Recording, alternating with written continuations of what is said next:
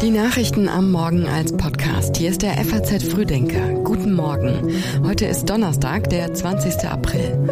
Und hier kommt das Wichtigste für Sie an diesem Morgen. Auf Eigentümer kommen mit dem Gebäudeenergiegesetz viele neue Pflichten zu. Auf Rügen ist der Widerstand gegen Pläne der Regierung groß und von der Leyen schaltet sich in den Getreidestreit ein. Dazu gleich mehr, vorher noch die Meldungen der Nacht in Kürze. Preissenkungen schlagen sich in der Profitabilität des Elektroautoherstellers Tesla nieder. Vorstandschef Elon Musk gibt zu, dass seine Kunden preissensibel sind. Nach dem blutigen Angriff auf vier Männer in einem Duisburger Fitnessstudio fahndet die Polizei weiterhin nach dem Täter. Gesucht wird ein etwa 30-jähriger Mann. In der jemenitischen Hauptstadt Sanaa kam es bei einer Wohltätigkeitsveranstaltung zu einem Tumult. Nach Angaben der Houthi-Rebellen wurden mindestens 78 Menschen getötet und viele verletzt. Die Texte für den Frühdenker-Newsletter hat Philipp Eppelsheim geschrieben.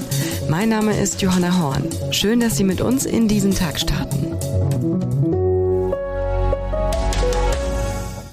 Auf Hauseigentümer kommen viele neue Pflichten zu, denn ab dem kommenden Jahr müssen neu eingebaute Heizungen klimafreundlicher werden. Das Bundeskabinett hat den Gesetzentwurf zur Heizungsmodernisierung beschlossen. Bundeswirtschaftsminister Habeck und Bundesbauministerin Geiwitz wollen mit dem neuen Gebäudeenergiegesetz regeln, dass in Deutschland dann nur noch Heizungen eingebaut werden dürfen, die zu 65 Prozent mit erneuerbaren Energien betrieben werden oder zumindest dafür ausgelegt sind. Neben der elektrischen Wärmepumpe sind Hybridmodelle erlaubt. Infrarotheizungen sind auch möglich, aber nur in besonders energieeffizienten Häusern. Bestehende Gas- und Ölheizungen dürfen weiter genutzt werden, so Geiwitz. Heizungen, die jetzt funktionieren, werden nicht ausgetauscht. Und wenn die Heizung kaputt ist, dann kann sie natürlich repariert werden. Wir werden allerdings regeln, dass es in Deutschland keinen Einbau von reinen Gas- und reinen Ölheizungen mehr geben kann. Ist auch relativ klar, wenn wir 2045 klimaneutral sein wollen und so eine Heizung gerne mal 20 Jahre hält, dann müssen wir natürlich den Einstieg in den Ausstieg des Verbrennens von Fossilem treffen. Nach dem 31.12.2044 ist das Heizen mit fossilen Energieträgern dann endgültig verboten.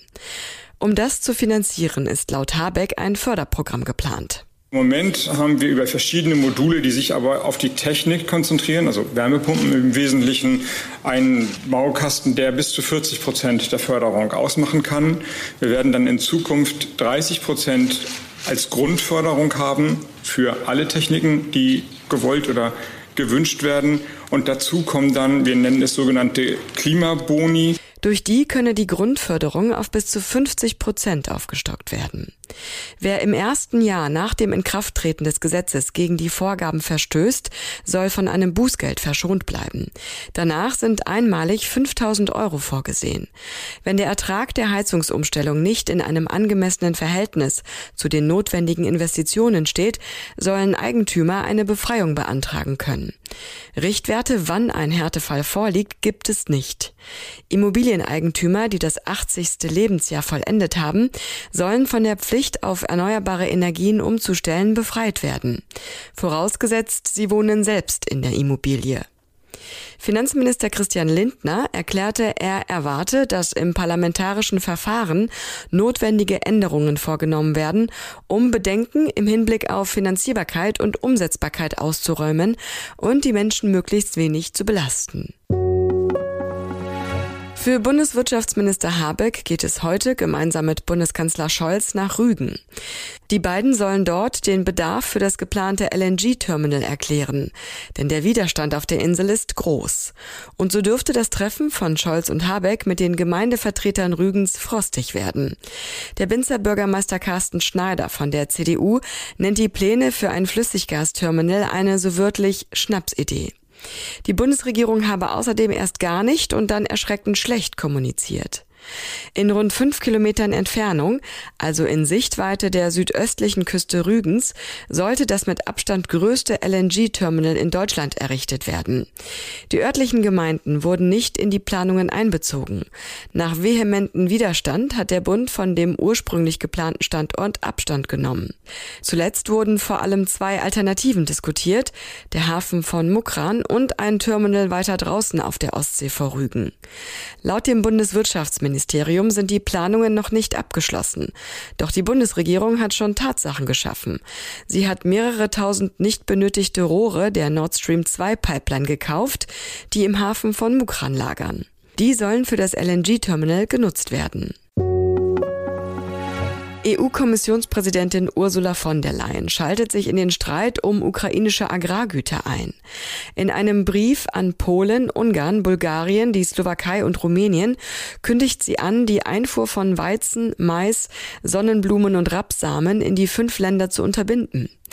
Die von dem starken Anstieg der Getreideeinfuhr aus der Ukraine betroffenen Landwirte sollen Hilfen von 100 Millionen Euro erhalten. Zugleich hat von der Leyen mitgeteilt, die nach dem russischen Einmarsch eingeführten Handelserleichterungen für die Ukraine ein Jahr lang verlängern zu wollen. Sie laufen am 5. Juni aus. Die Handelserleichterungen hatten zu einer Schwemme an Getreide in den Grenzstaaten zur Ukraine geführt. Die Getreidelager sind voll und die Bauern können ihre Waren schlechter verkaufen. Nach Angaben aus Brüssel geht es bei der jetzt angekündigten Maßnahme nicht um Wiedereinführung von Zöllen, sondern darum, nur Einfuhren zu erlauben, die nicht in den EU-Nachbarstaaten der Ukraine und Bulgarien bleiben sollen. Für die Ukraine bedeuten die Agrarexporte wichtige Einnahmen. Der Film Roter Himmel von Christian Petzold startet heute in den Kinos. Na, schon fertig mit der Arbeit? Die ist ja nett, die Nadja. Ja, sie macht sich Sorgen. Worüber macht die sich dann Sorgen? Wegen der Waldbrände. Das ist Asche! Asche! Kriegen das Feuer nicht unter Kontrolle. Er fasst Apokalypse und Ferienidyll in ein Bild. Bei der Berlinale hat der Film den großen Preis der Jury erhalten. Der Film erzählt von vier jungen Menschen, die gemeinsam Zeit in einem Ferienhaus an der Ostsee verbringen. Leon will das Manuskript seines Romans überarbeiten, Felix seine Bewerbungsmappe für das Fotografiestudium an der Berliner Universität der Künste fertig machen, Nadja verkauft als Saisonkraft Eis am Strand und David ist Rettungsschwimmer. In einem Interview hat Petzold betont, dass Sinnlichkeit ein wichtiger Punkt sei.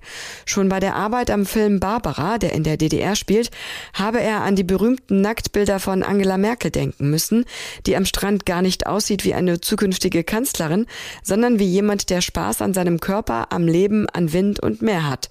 So Petzold. Roter Himmel spielt an der Ostsee erreicht Bayer Leverkusen heute das Halbfinale der Europa League. Gegner ist Union Saint-Gilloise. Im Viertelfinal-Hinspiel trennten sich Leverkusen und die Belgier 1 zu 1. Leverkusens Mittelfeldspieler Robert Andrich ist optimistisch. Es wird ein sehr interessantes Spiel. Ich glaube, das Ergebnis ist auch in Ordnung. Deswegen gehen wir ins Spiel erstmal so rein dass wir schauen werden, dass wir, dass wir stabil stehen und ähm, ja dann trotzdem noch unsere Möglichkeiten, die wir, denke ich, bekommen werden, wenn wir es gut machen, ausnutzen und dann es schaffen könnten, eine Runde weiterzukommen.